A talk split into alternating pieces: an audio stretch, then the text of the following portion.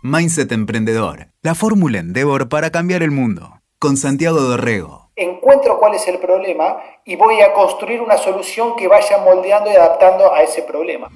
Para mí el concepto de, agilidad es muy importante porque justamente gran parte del activo y la, la ventaja que tiene el emprendedor es que cuando nace, nace chiquitito y tiene que nacer en buen estado, buen estado físico figurativamente hablando. Tenemos que ser rápidos reflejos, rápidos para movernos, rápidos para probar, rápidos para cambiar, rápidos para aprender, porque hoy el mundo cambia a una velocidad tan grande eh, y tan veloz que no te permite dedicarle mucho tiempo a cosas que no están funcionando.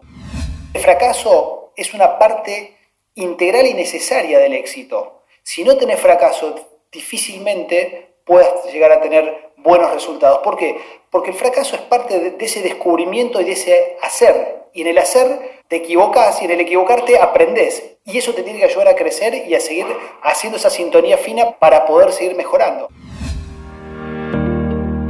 Una clave para emprender es no inventarlo todo desde cero, sino darle una vuelta inteligente a lo que ya existe. Y así lo hizo Adolfo Rullón el cofundador de Frisata, una compañía de alimentos santafesina que vino a romper todos los mitos de la comida congelada y a darle batalla a los precios. Su negocio llega a la puerta de la casa del cliente el día que el cliente quiere y a la hora que le resulte más cómodo. Hola, soy Tato Rullón, soy emprendedor en Endeavor, un incansable buscador de transformar la realidad y creo que la forma más genuina y, profunda de hacerlo es a través de eh, crear empresas y generar un impacto profundo en el ecosistema de nuestras sociedades.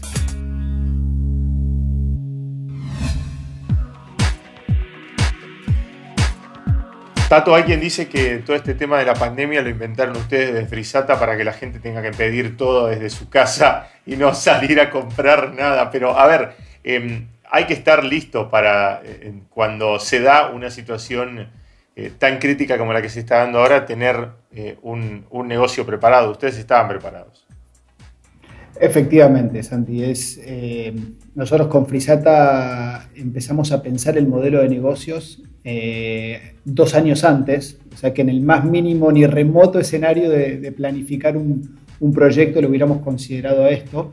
Eh, y como bien marcás, nos agarró en un momento con una experiencia de, un año ya rodeando, digamos, en la calle, en concreto tomamos la ciudad de Rosario como piloto para desarrollar los procesos, los productos, la tecnología, la logística de última milla, porque en definitiva nuestra visión de que el mundo va hacia una desintermediación, hacia una digitalización, hacia una teoría repensar las escalas de valores de lo que ponemos como consumidores en cuanto a qué valoramos más. Creo nuestro tiempo, tener el control del lado nuestro y buscar de alguna manera todo tipo de, soluciones que entiendan hacia dónde va el consumidor y el mundo, este, fue, fue pensado antes. Lo que nos hizo la pandemia fue de gran catalizador, nos aceleró muchísimo eh, la curva de adopción. Eh, los, datos estadísticos hablan de que como en las primeras seis u ocho semanas de la pandemia, el e-commerce eh, a nivel global e incluso en Estados Unidos casi se duplicó y lo que duró, le llevó 10 años, lo hicimos en, menos de dos meses. ¿no? Sí, pero vos viste que acá en este país somos un poco de... Este, si, si, no lo haces en Buenos Aires, no lo puedes hacer en ningún lado la descentralización siempre pasa por centralizar todo en, capital, ¿no? Tenemos esa mirada todavía. Ustedes eligieron tener otro, otro foco. Sí, nosotros lanzamos en una ciudad eh, que es la, la, tercera del país, tiene 1.200.000 habitantes, estamos en el interior con todo lo, desafiante que eso conlleva también, ¿no? Porque uno a veces tiene prejuicios, decir, bueno, eh, en, ciudades más pequeñas, ¿cómo se comportará el consumidor? ¿Cómo serán los hábitos? Este, pero nos sirvió muchísimo para aprender, para conocer este, qué pensaban los clientes, tuvimos que corregir un montón de cosas del proyecto y la idea original, y yo creo que eh, es un aprendizaje, ¿no? Uno en el laboratorio, en su garage, en su oficina, puede concebir un montón de teorías y de hipótesis, pero la realidad te manda y te destruye cualquier tipo de, pensamiento previo. Entonces, hay un, primer aprendizaje es definir una hipótesis, encontrar un problema lo suficientemente grande y salir a resolverlo. Y, creo que hay otra cosa, Santi, que, es relevante. Muchas veces me encuentro con que, y, me pasó incluso a mí varias veces, enamorarme de una solución y perder de perspectiva realmente cuál es el problema que estoy resolviendo. Porque cuando vos pones la solución anteponiéndola al problema, muchas veces eh, em, empezás con un proceso que es tengo esto, mira qué bueno, voy a ver qué problema resuelve lo mío. Y es completamente al revés, es encuentro cuál es el problema y voy a construir una solución que vaya moldeando y adaptando a ese problema. Y pero a veces uno está demasiado enfocado en, eso, ¿no? En, ese, en enamoramiento que tenés con, el producto, con la solución, o con la marca. ¿Cómo, haces para correrte de eso? ¿Te tiene que correr algún socio? Este, ¿Te confías en un equipo? Te corres vos solo porque reflexionaste sobre el asunto. Mira, ahí tengo una frase también que a mí me gusta decir. Normalmente conozco muy pocas historias de, empresas que no prosperen o emprendimientos que fracasen por exceso de competencia. Mayormente las empresas mueren por falta de clientes. ¿Y, qué significa esto? Falta de clientes es que efectivamente no estás o no tenés el, actor más relevante en cualquier proyecto, que es alguien que esté dispuesto a reconocer y a pagar por lo que vos le estás proponiendo resolverle. Entonces, efectivamente, el problema que vos interpretaste no lo estás decodificando bien. Entonces, yo creo que la realidad te baja de un cañazo. En cuanto vos empezás a tratar de iterar en busca de, este es mi producto porque voy a resolver un montón de, problemas, y no encontrás gente que te convalide esto, no que sea tu amigo o tu, tu viejo el que te lo convalide, sino realmente gente que no conoces. Y convalidarlo no significa usarlo gratis, convalidarlo significa que haya alguien que esté dispuesto a pagar, aunque sea poco, pero a pagar. Porque en esa transacción que parece material es algo muy profundo lo que se da. Se da dando que efectivamente alguien entiende lo que vos estás ofreciendo, lo valora está dispuesto a retribuirte por eso. Y eso es, para mí son las pequeñas señales. Y creo que desde muy pequeño el proyecto y, y, el emprendimiento tiene que ser consciente de esto. Y como emprendedores es una obligación ser conscientes de esto.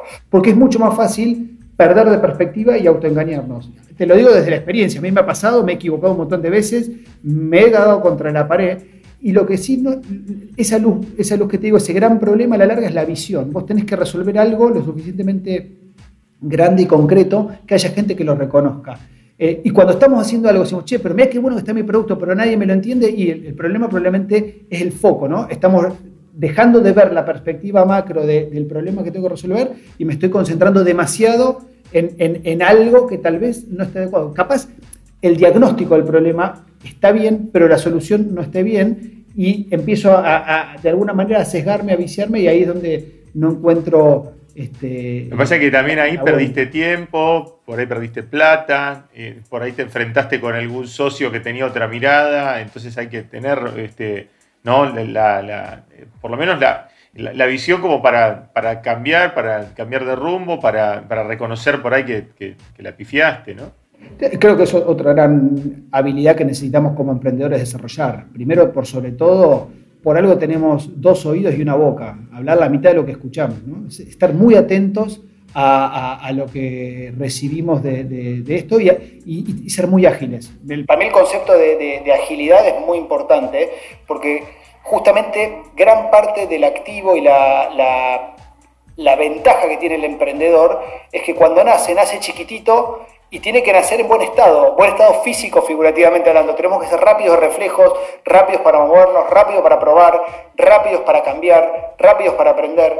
Eh, porque hoy el mundo cambia a una velocidad tan grande eh, y tan veloz que no te permite eh, este, dedicarle mucho tiempo a cosas que no están funcionando. Entonces, y, es una ventaja a su vez, como tenés todo por construir, este proceso de iterar, iterar, iterar, aprender y corregir, creo que es, es el momento donde tener la oportunidad, si querés, hasta eh, de modelar artesanalmente tu producto o tu empresa. Es decir, hay cosas que te pueden llevar mucho más tiempo físico. Al principio decís, pero esto no escala si toma volumen, no importa, pero es el momento donde vos tenés que aprender y tenés que tratar de modelar tu, empresa y tu, propuesta de valor y tus productos y servicios eh, a lo que realmente el cliente que estás creyendo que va a ser tu cliente está buscando. Una vez que lo encontraste, listo, ahí empieza a poner el foco en automatizar, en, en sistematizar, en fin. Pero al principio creo que es un momento único y casi irrepetible a lo largo de un, em, emprendimiento en donde tenés que ponerle toda esa energía y esa atención a, ese proceso de descubrimiento. Pero en un punto también tenés que, ustedes hacen mucha investigación, eh, están apostando, a ver, en, un país como Argentina estás apostando a, productos que son hamburguesas sin carne de pronto, ¿no? Eh, con, investigación, con desarrollo. Ahí también tenés una, una apuesta grande y en realidad estás poniendo fichas al futuro, ¿no? Absolutamente, pero ahí vuelvo un minuto a decir cuál fue el gran problema que detectamos con Frisata, que, quisimos resolver. Típicamente, resolver una pregunta que nos hacemos todos los días, que es, ¿hoy qué comemos?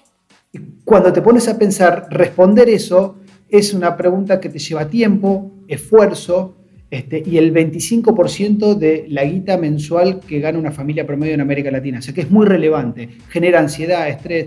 A veces termino comiendo lo que no me gusta o termino comiendo cosas que no son saludables. En fin, resolver esa problemática es, si querés, un problema realmente grande. Dicho esto, nosotros nos propusimos buscar patear el cerebro, como, como hackear el status quo. Es decir, tenemos que lograr traer productos que sean de muy buena calidad, que tengan una implicancia en cuanto a la salud, pero a su vez que sean fáciles de utilizar en casa y que lo podamos hacer todos los días. Y ese que podamos hacerlo todos los días implicaba que la accesibilidad en cuanto a, precio, en cuanto a, facilidad de compra, en cuanto a facilidad de uso, era un tema muy relevante. Y después nos planteamos otra hipótesis, dijimos, che, pero ¿cómo puedo hacer esto? Porque estoy pidiendo muchas cosas, mejores calidades, más accesibles. Si típicamente yo tengo que hacer algo de mejor calidad, va a ser más costoso, en fin. Y ahí empezamos a pensar un modelo de negocios que pudiera responder esto.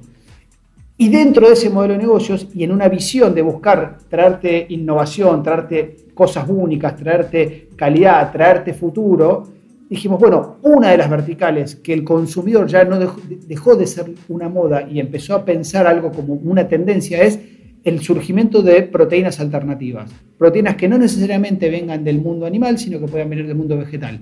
Y lo tomamos como una apuesta. Ahora, es una apuesta dentro de una visión que tenemos muy claro cuál es el problema que tenemos que resolver y hay líneas de riesgo que uno va tomando. La, categoría Meat Free fue una línea que decidimos apostar y gracias a Dios está andando súper bien, pero tenemos como otras seis líneas o verticales de, innovación y de trabajo en categorías mucho más, eh, digamos, más seguras o mainstream, como una línea de pizza saludable que estamos desarrollando, o empanadas con sabores únicos, o una línea de veggies o appetizers, y sin duda va a haber productos que nos vamos a equivocar, que no van a funcionar como pensábamos, pero son como medios para un fin y, una visión de negocios mucho mayor y mucho más de largo plazo. Entonces, eso yo creo que tenemos que también entenderlo como emprendedores cuando uno va configurando y definiendo su norte.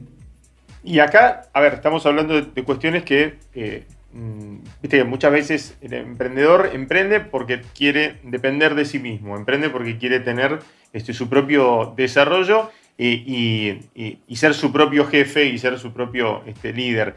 Pero a la vez, para que funcionen, por ejemplo, emprendimientos como el tuyo, también tienes que confiar eh, en que van a funcionar patas que tal vez no están bajo tu control. A ver, Frisata no, no, no funcionaría si no si no llegara este, a, tu, a, tu, casa cuando vos le decís que llegue, ¿no? si no tuviera logística, no tuviera transporte. Hay, cosas que no las, no las podés manejar todas, digamos, tenés que estar cerca, pero hay cosas que finalmente no dependen exclusivamente de vos en un país en el que muchas cosas funcionan mal, además.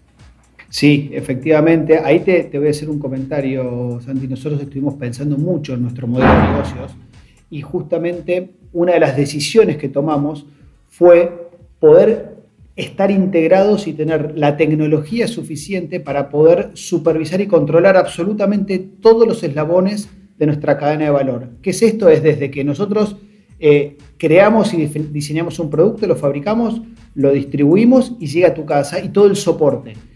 Como marca nativa digital, hoy la tecnología nos permite justamente poder tener eso que vos mencionás, el fulfillment o la logística de última milla, que el producto llegue en tiempo y forma a tu casa, es clave. En alimentos congelados, doblemente clave, porque además de la variable de tiempo y distribución, tengo la variable de control de calidad y temperatura.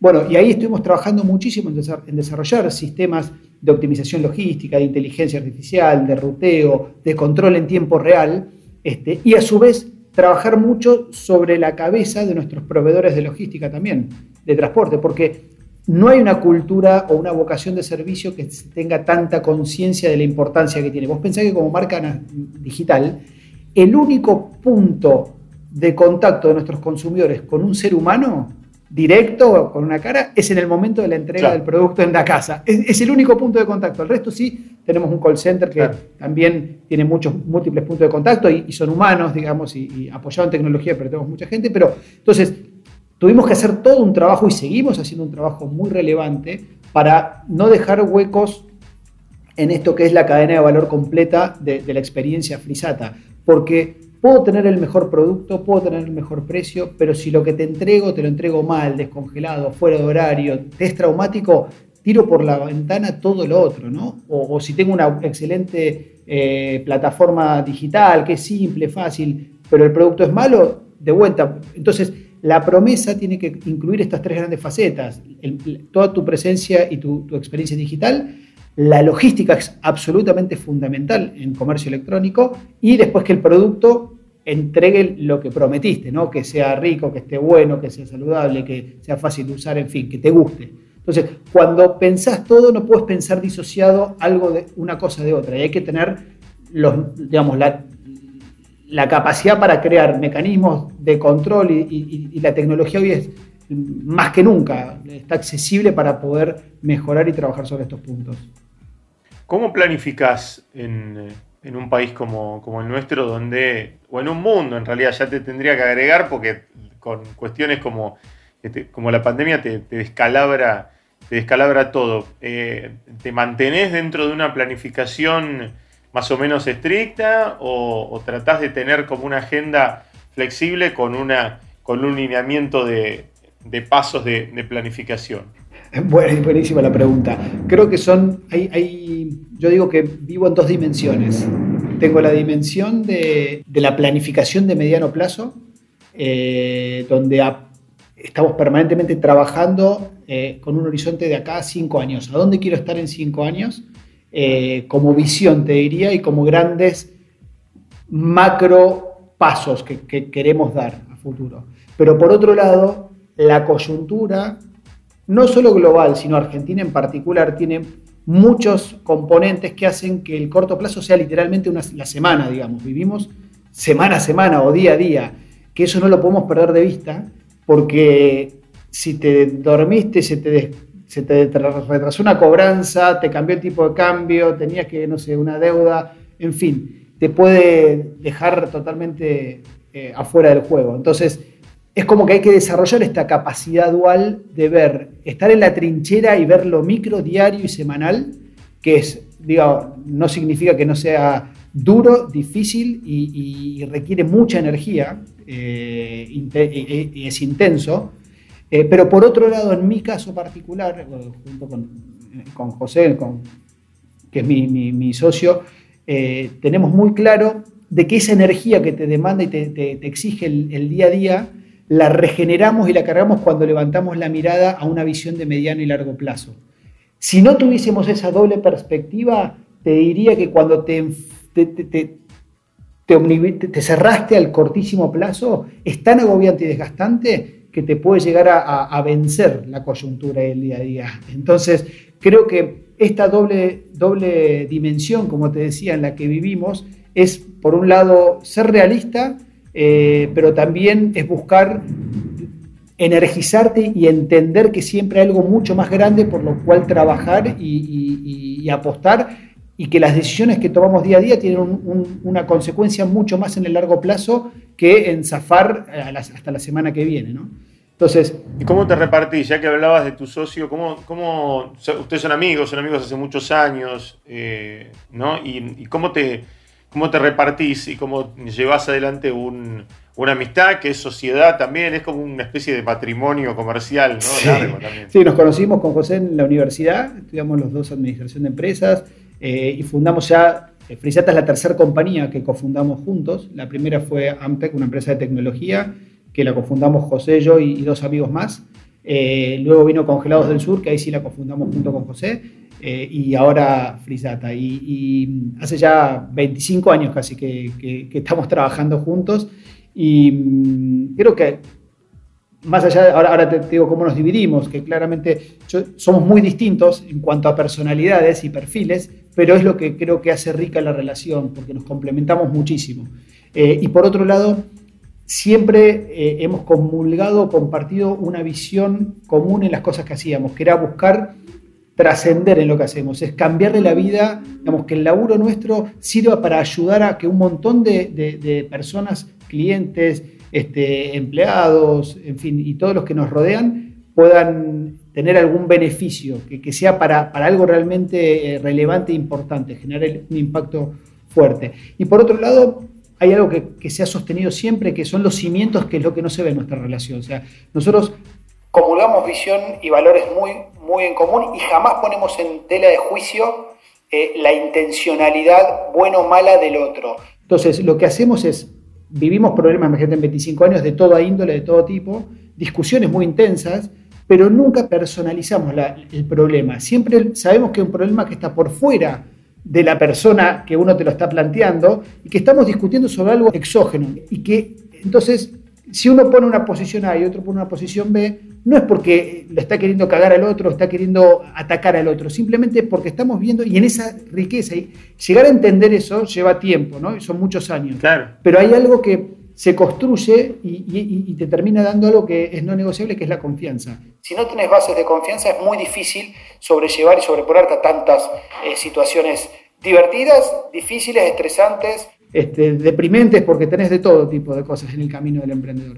Eh, pero te diría que eso es lo que nos ha mantenido durante tanto tiempo juntos y, alineados. Y como te digo, nunca hemos dudado el uno del otro, a pesar de que tenemos visiones muchas veces distintas, pero cuando consensuamos una decisión, la respetamos y vamos para ese lado.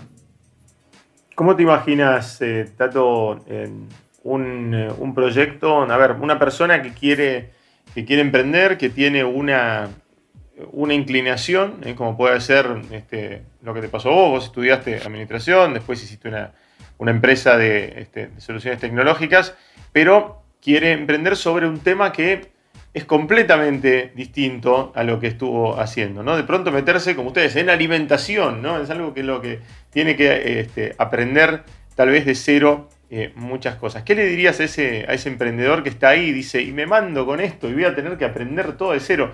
Voy a tener que eh, construir algo que, tal vez yo no soy. ¿no? ¿Cómo, cómo, se da ese puntapié? Está claro, Sandy, que nosotros pasamos por ese proceso exactamente igual. Cuando decidimos empezar con tecnología, yo honestamente había estudiado mi empresa, pero no, no soy un técnico, no sé tirar código, pero sí teníamos, en ese momento vimos de vuelta un gran problema eh, que generó una oportunidad, que era la revolución tecnológica que traía Internet en ese momento. Dijimos, acá hay una gran oportunidad, veamos cómo capturar esto. Y empezamos rápidamente a, armar un equipo y a, juntarnos con gente. Empezamos con dos personas y eso fue ampliándose, vamos a ser casi 300 ingenieros programadores en tres países. Y cuando dijimos, che, ¿por dónde, ¿por dónde queremos dedicar los próximos 20 años de nuestra vida? Y veíamos que América Latina y tiene una excelente calidad de suelo, tierra, este, recursos naturales y los alimentos tienen una oportunidad gigante. Dijimos, puede haber una oportunidad bárbara para transformar eh, de alguna manera cómo, cómo comemos y ser un actor relevante. Ahora, más allá de ser un consumidor, no conocíamos nada de, lo que era la industria alimenticia. Entonces, empezamos de vuelta, rodeándonos de la primera persona, la segunda, la tercera, armamos un equipito de cinco, empezamos a trabajar, a aprender, a conocer, nos equivocamos un montón, este, y, va esto que te decía al principio, Santi, que... Más que quedarnos en la teoría, nosotros somos mucho más de tomar decisiones y empezar de manera ágil a, actuar, a caminar, a caminar, a aprender a corregir. Y, en esa iteración es donde uno va creciendo a una velocidad increíble, porque a la larga el mayor aprendizaje lo haces cuando te equivocás y cuando ves lo que no funciona, este, que creo que es algo para mí súper, súper importante, porque acá hay algo que yo pregono permanentemente en América Latina muy diferente que tal vez que, en Estados Unidos, es que el fracaso es una parte integral y necesaria del éxito. Si no tenés fracaso, difícilmente puedas llegar a tener buenos resultados. ¿Por qué? Porque el fracaso es parte de, ese descubrimiento y de ese hacer. Y en el hacer te equivocas y en el equivocarte aprendes. Y eso te tiene que ayudar a crecer y a seguir haciendo esa sintonía fina para, para poder seguir mejorando. Pero mira lo loco que es, que, que, hay algo casi de psiquiatra ahí, ¿no? Como emprendedor, porque a nosotros desde que nos educan y desde que nacemos, estamos siempre eh, tratando de evitar el fracaso. Cuando empezás a caminar, ojo, no te vas a caer, cuidado, no te vas a golpear, este, cuidado con cualquier cosa. No, no, no hagas esto porque si te va mal. Entonces, de alguna manera hay que tener un entendimiento de que el, emprendedor tiene que ser alguien que el fracaso lo entienda como algo natural. Porque en el momento que el fracaso se te metió en el corazón, o sea, se te fue a tu corazoncito, es donde volcás. ¿Por qué? Porque te sentís mal, te deprimís. Y, no tiene que ser eso, tiene que ser parte de ese aprendizaje. Entonces, y, a, la versa, también hay que tener mucho cuidado de que cuando las cosas están dando bien, porque es temporal, porque a veces te va bien, después te va mal, tampoco se te suba la cabeza. son como las dos que el éxito, digamos que el éxito no se te suba la cabeza ni que el fracaso se te, se te meta en el corazón. Yo creo que son dos cosas muy importantes para tener una estabilidad y una, digamos, una humildad continua y constante. Acá en este mundo que cambia a pasos tan rápidos, eh, nadie se las sabe todas, nadie nació aprendiendo, sabiendo, ni nadie nació exitoso, ni, entonces... El emprendedor es un agente inconformista por naturaleza que busca cambiar la realidad de algo este, y está dispuesto a, a la valentía y el coraje que tiene porque está dispuesto a asumir ese riesgo. Que es, es enorme porque el 99%, 95% de los casos te la vas a poner y recién eh, en un porcentaje muy poquitito, más o menos la vas a, sostener y vas a poder seguir adelante. Entonces, eh, yo, siempre digo, cuando preguntan a quién admiras, cualquier emprendedor que me venga a contar una historia que esté con, la determinación de querer hacerlo, para mí ese ya es un héroe, porque realmente eh, es, la gente que, que, arriesga y, se manda, apuesta todo de sí, su vida, su tiempo, su prestigio, su nombre, en pos de un ideal que después le puede ir, y sí, puede ir mal, y no va a depender tanto de la persona, puede depender de mil factores, los negocios son tan hostiles, la competencia es tan cambiante, el mercado es tan difícil, que te puede pasar, y sí, te puede pasar. Pero creo que ya el solo hecho de, hacerlo vale la pena. ¿Y cómo lo pongo en valor esto al punto tal que nosotros hoy estamos trabajando, estamos abriendo eh, Frisata en, en San Pablo, en Brasil y en Santiago de Chile? ¿Y cuál fue la consigna que buscamos para buscar nuestro cofundador en cada mercado? Que haya sido un emprendedor y que le haya ido mal. Porque esa persona tiene grabado a fuego tantas lecciones y tantos aprendizajes que ni el mejor ejecutivo de una multinacional lo tiene. Entonces, creo que si esta cultura la logramos multiplicar eh, y llevar, vamos a enaltecer de alguna manera el rol del emprendedor y aquel que se arriesgue. Vamos a premiar el fracaso también, porque es parte de la enseñanza, es parte del camino.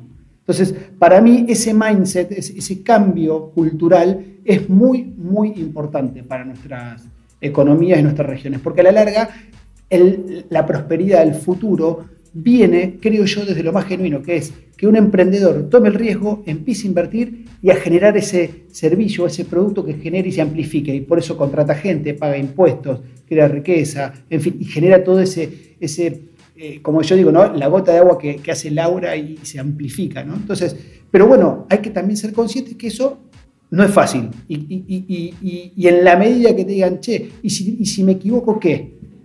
No pasa nada. Yo tengo una frase de cabecera que digo, ¿hasta dónde estarías dispuesto a ir si supieses de antemano que no vas a fracasar? No tendrías límite, te mandarías siempre, harías todo. El problema es que cuando te miras al espejo digo, che, qué cagazo que tengo. ¿Qué pasa si me va mal? ¿Me quedo sin laburo? ¿Me van a ver igual? Entonces, creo que este tema para mí, ponerlo en agenda y ponerlo a flor de piel de muchos emprendedores que yo me lo cuestiono todos los días, me digo, este, si me va mal y si la, cago, y, bueno, pero al final del día no voy a estar en paz si no me animo a tomar la decisión y arriesgar, porque eso es lo que a mí me da la paz, haberlo intentado. Tato, eh, un placer haberte conocido y, que hayamos este, encontrado esta, eh, esto que, contás eh, para que, le puede servir a mucha gente que está, que está emprendiendo. Te agradezco muchísimo por compartir tu mirada emprendedora. Un placer, Santi, muchas gracias. Abrazo grande. Escuchaste Mindset Emprendedor. WeToker. Sumamos las partes.